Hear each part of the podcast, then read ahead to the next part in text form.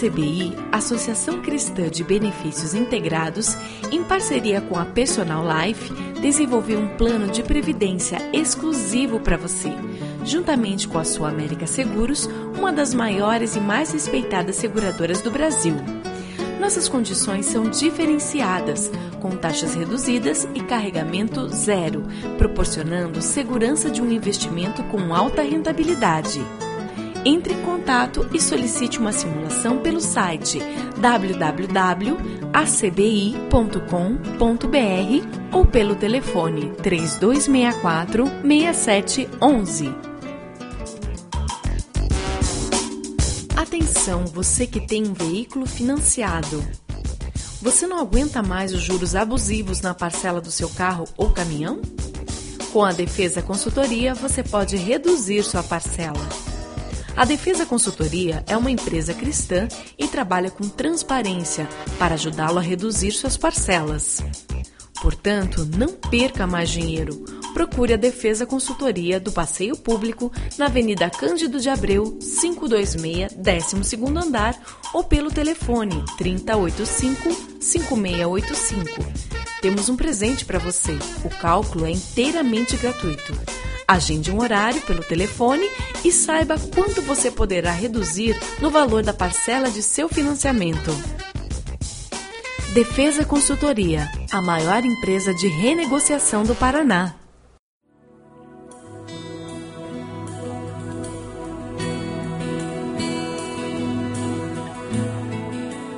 Começa agora mais um Sementes do Amor de Deus, um programa da Igreja Batista do Bacaxeri, em Curitiba. Estava começando, a igreja cristã. O livro de Atos, ele relata a história desse começo da igreja cristã. Atos foi escrito por Lucas, ele escreve o Evangelho falando da vida de Jesus, e depois ele escreve o livro de Atos, registrando o começo da vida da igreja cristã, ali no primeiro século. Atos 2, 41. Os que aceitaram a mensagem foram batizados, e naquele dia houve um acréscimo de cerca de 3 mil pessoas. Ele se dedicava ao ensino dos apóstolos e à comunhão, ao partir do pão e às orações. Todos estavam cheios de temor e muitas maravilhas e sinais eram feitos pelos apóstolos.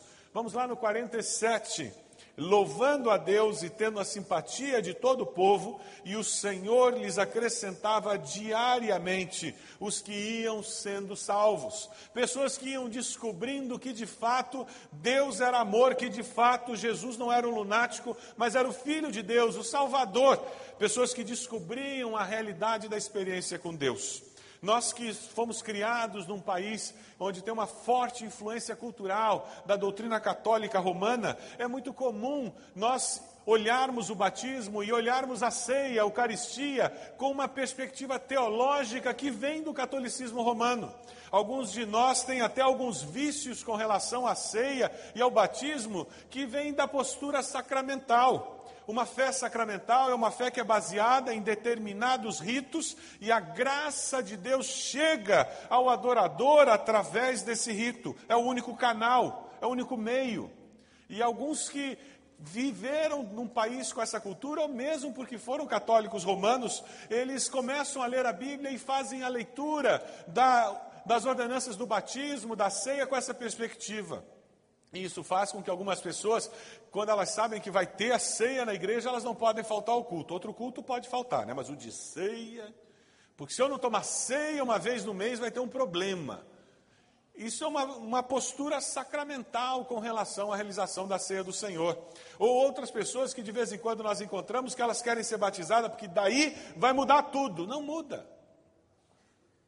Se fosse sacramento, sim, mudaria tudo, mas não é um sacramento. É uma ordenança deixada pelo Senhor Jesus. Nós entendemos, à luz das Escrituras, que não existem sacramentos. Nós entendemos que existem duas ordenanças apenas: de celebrar a ceia do Senhor, que o Senhor Jesus nos deixou, e celebrar a, o batismo. Ordenanças dadas pelo Senhor, meios pelos quais nós demonstramos a nossa obediência.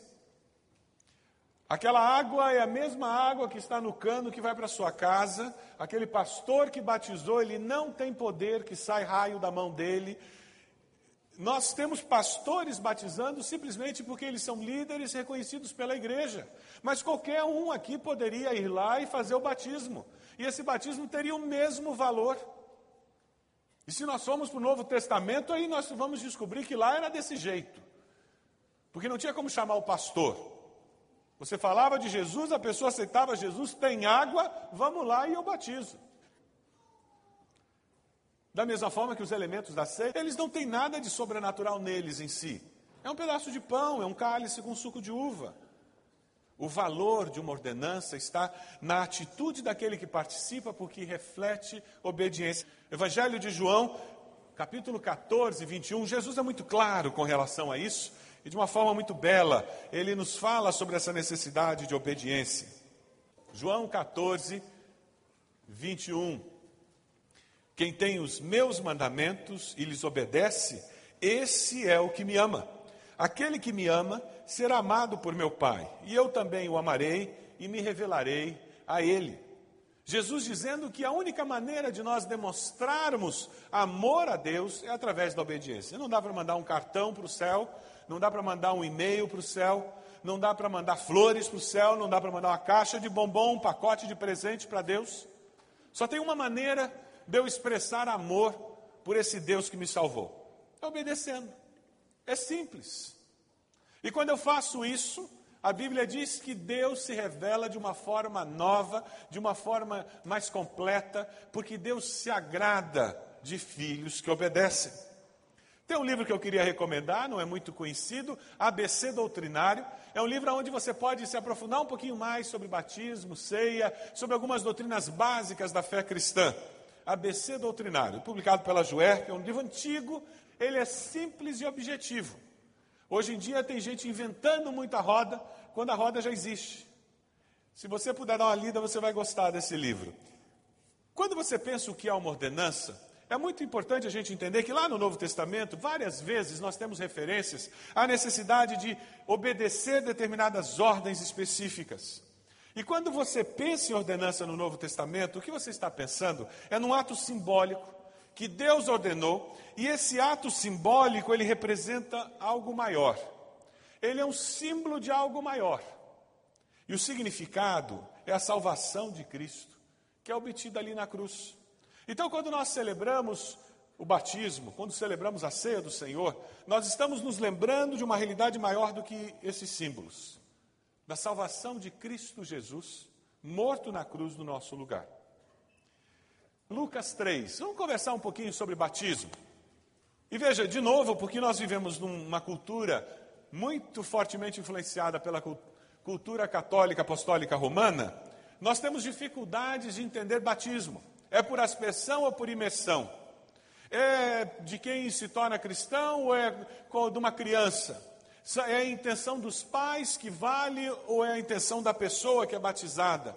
E por causa desse pano de fundo cultural que nós temos, isso gera muita confusão.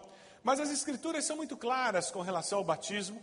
Mas eu queria destacar esse texto onde nós vemos o próprio Senhor Jesus sendo batizado.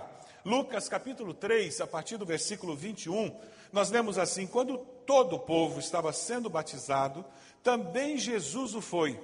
E enquanto ele estava orando, o céu se abriu, e o Espírito Santo desceu sobre ele em forma corpórea, como pomba. E então veio do céu uma voz: Tu és o meu filho amado, em ti me agrado. O batismo de Jesus agradou o coração de Deus. Pelo ato do batismo, eles agradaram o coração de Deus. Eles não fizeram com que Deus os amasse mais.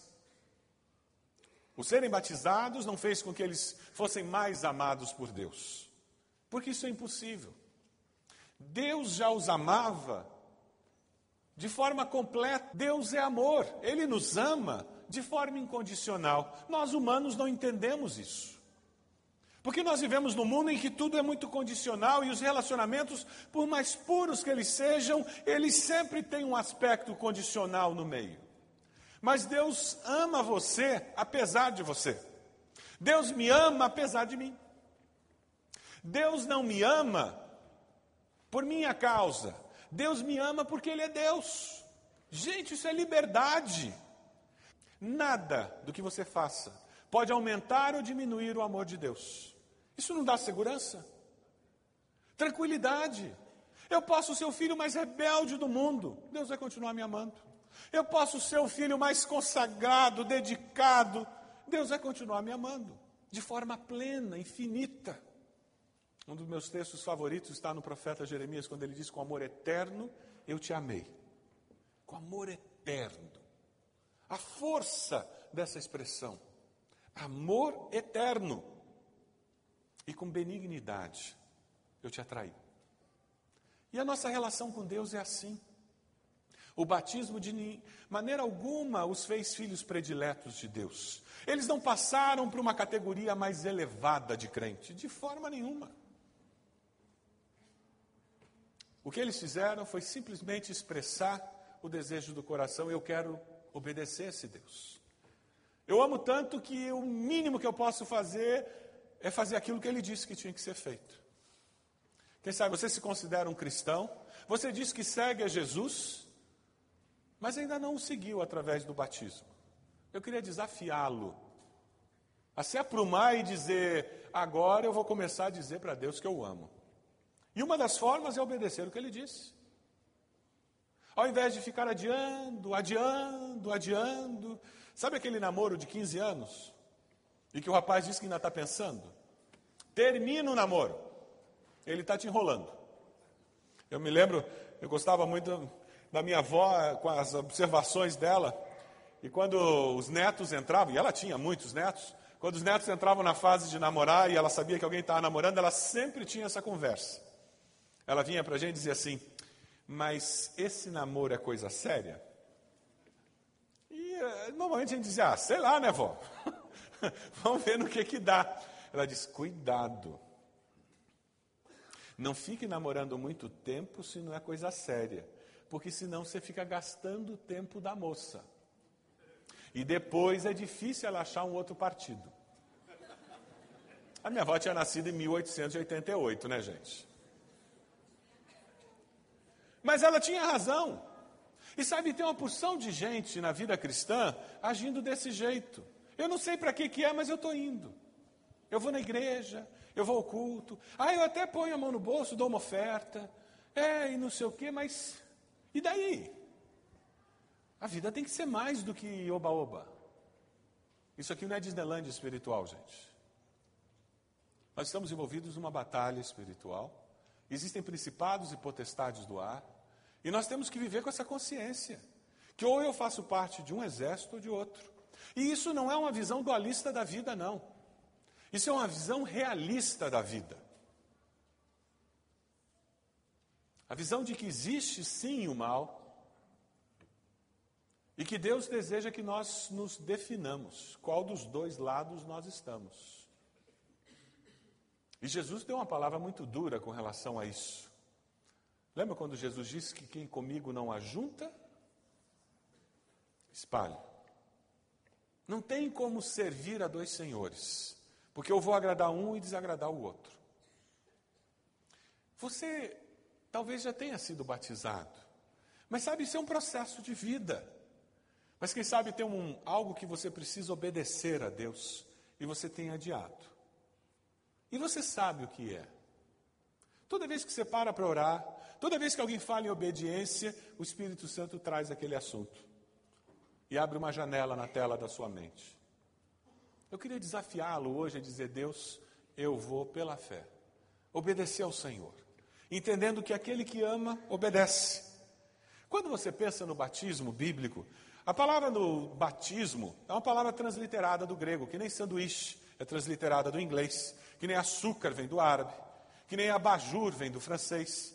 Batismo é uma palavra transliterada do grego. No grego é baptizo. E a ideia é mergulhar, é imergir, é submergir. É por isso que não, nós não questionamos a questão se o batismo pode ser por aspersão ou por imersão, porque a própria palavra já carrega nela o significado. Na realidade, falar em batismo por imersão é redundância. É que nem subir para cima e descer para baixo. Batizar por imersão. Porque é imergir por imersão. Dá para fazer imergir de outra forma?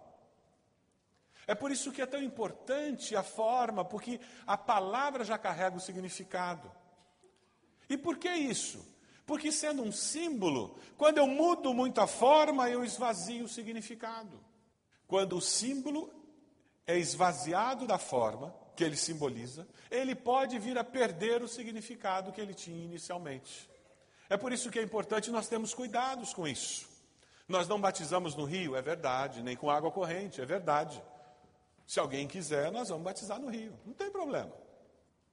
Mas perdendo o mínimo possível do significado, o nosso desejo é que o símbolo seja mantido, para que o significado maior que ele simboliza seja transmitido. É uma encenação. Eu morri para a vida sem Cristo e eu nasci para uma nova vida. Abra lá em Mateus 28, 18, 20. Nós batizamos em nome da Trindade, em nome do Pai, do Filho e do Espírito Santo, porque foi assim que Jesus nos ordenou. O batismo é obediência, porque é algo que nós estamos fazendo em obediência, nós temos que fazer do jeito que Jesus disse. Mateus 28, 18 a 20, o que que diz? Batizando-os em nome de do Pai, do Filho e do Espírito Santo. Se você pegar o livro de Atos e ler com cuidado, você vai perceber que uma das primeiras heresias que surge na igreja cristã é o batismo em nome de Jesus. E você vai encontrar alguns grupos ainda hoje que dizem que não batizam em nome do Pai, do Filho e do Espírito Santo, batizam em nome de Jesus. E na igreja primitiva, muito interessante, eles tinham muita dificuldade naquela parte do mundo. A água é um bem muito precioso, né? E por causa dessa dificuldade, eles não tinham como construir batistérios, tanques, logo no comecinho. Então eles pegavam uma tina e a pessoa era batizada naquela tina. Não dava para deitar, né? Então o pastor afundava. O importante é que o símbolo da morte para uma vida sem Deus e o ressurgimento para uma nova vida com Deus esteja presente e não seja roubado. Mas o que é então o batismo? O batismo é uma ordenança, nós já falamos sobre isso. Lá em Mateus, Jesus disse que nós deveríamos batizar em nome do Pai, do Filho e do Espírito Santo. Ele é um símbolo de um ato exterior, é um ato exterior que representa a verdade interior, verdade fundamental do Evangelho, de que é necessário nascer de novo. Eu não me torno cristão porque os meus pais são cristãos. Quando eu vejo adolescentes sendo batizados, jovens, eu fico muito contente, porque eles conseguiram fazer a transição do Deus dos meus pais para o meu Deus. E todo jovem, adolescente criado num lar onde o cristianismo é ensinado e vivido, ele chega a um determinado momento da vida em que tem que fazer essa transição. Infelizmente, alguns deles nesse processo se perdem, porque a sociedade oferece muitas outras correntes filosóficas, teológicas e muitas outras opções de pensamento e é muito fácil nesse processo do Deus dos meus pais para o meu Deus, eu simplesmente abandonar aquilo que meus pais me ensinaram. E a única maneira de eu fazer essa transição é eu ter uma experiência real com esse Deus, que me ama, a Bíblia diz, e que se revela. Se você não tem experimentado ainda isso, uma revelação clara de Deus, eu queria desafiá-lo a fazer uma oração só e nunca mais fazer oração se você não quiser.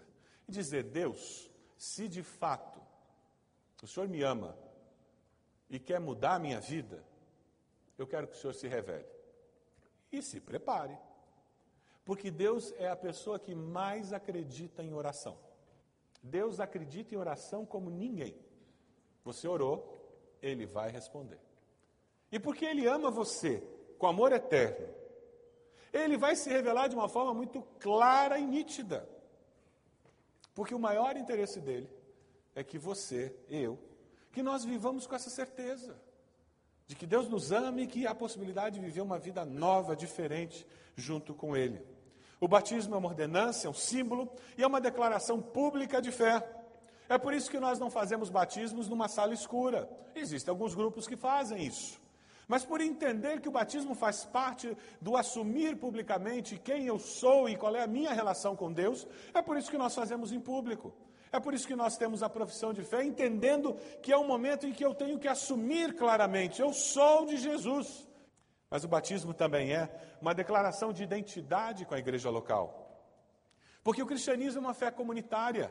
Eu não sigo a Cristo sozinho em casa assistindo televisão e lendo a Bíblia. Batismo é ordenança, é símbolo, é uma declaração pública de fé, é a declaração de identidade com a igreja local. O batismo é um rito de iniciação.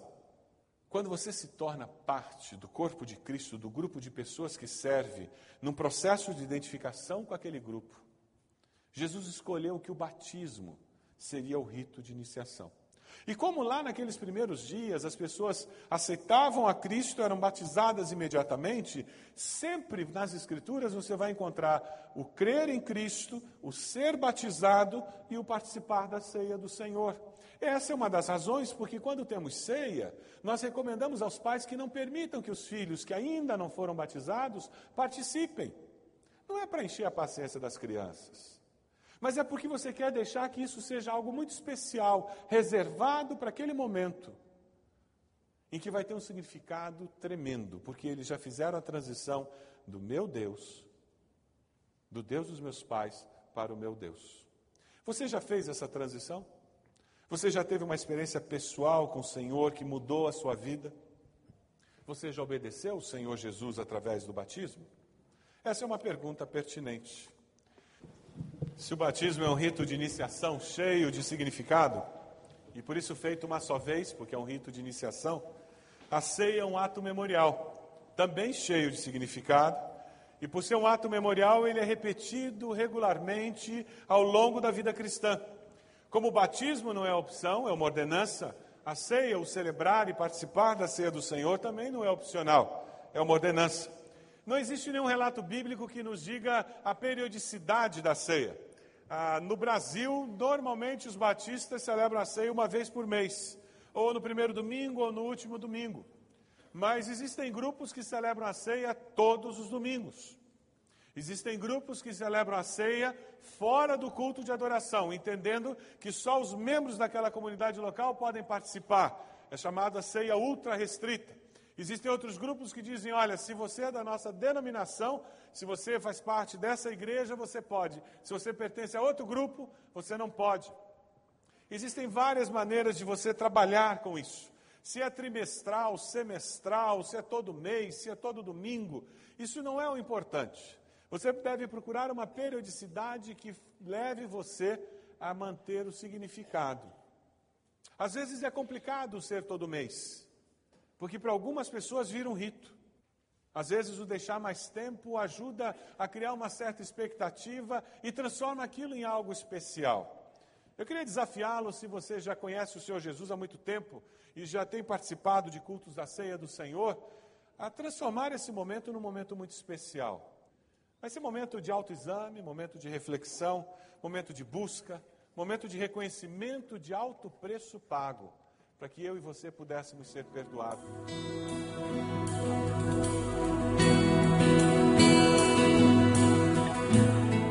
Este foi mais um programa Sementes do Amor de Deus, com o pastor Roberto Silvado, da Igreja Batista do Bacaxeri.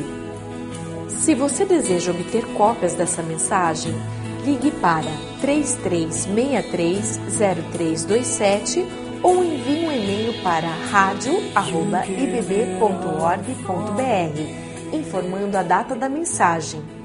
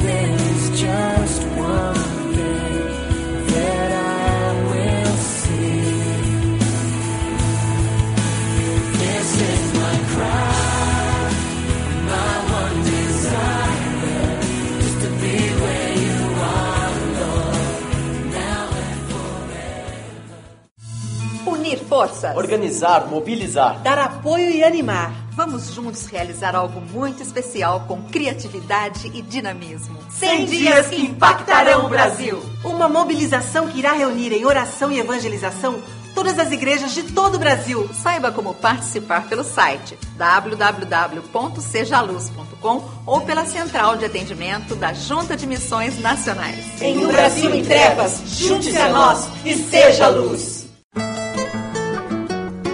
A ACBI, Associação Cristã de Benefícios Integrados, em parceria com a Personal Life, desenvolveu um plano de previdência exclusivo para você, juntamente com a Sua América Seguros, uma das maiores e mais respeitadas seguradoras do Brasil. Nossas condições são diferenciadas, com taxas reduzidas e carregamento zero, proporcionando segurança de um investimento com alta rentabilidade. Entre em contato e solicite uma simulação pelo site www.acbi.com.br ou pelo telefone 3264 6711. Atenção, você que tem um veículo financiado. Você não aguenta mais os juros abusivos na parcela do seu carro ou caminhão? Com a Defesa Consultoria, você pode reduzir sua parcela. A Defesa Consultoria é uma empresa cristã e trabalha com transparência para ajudá-lo a reduzir suas parcelas. Portanto, não perca mais dinheiro. Procure a Defesa Consultoria do Passeio Público na Avenida Cândido de Abreu, 526, 12º andar ou pelo telefone 3085-5685. Temos um presente para você. O cálculo é inteiramente gratuito.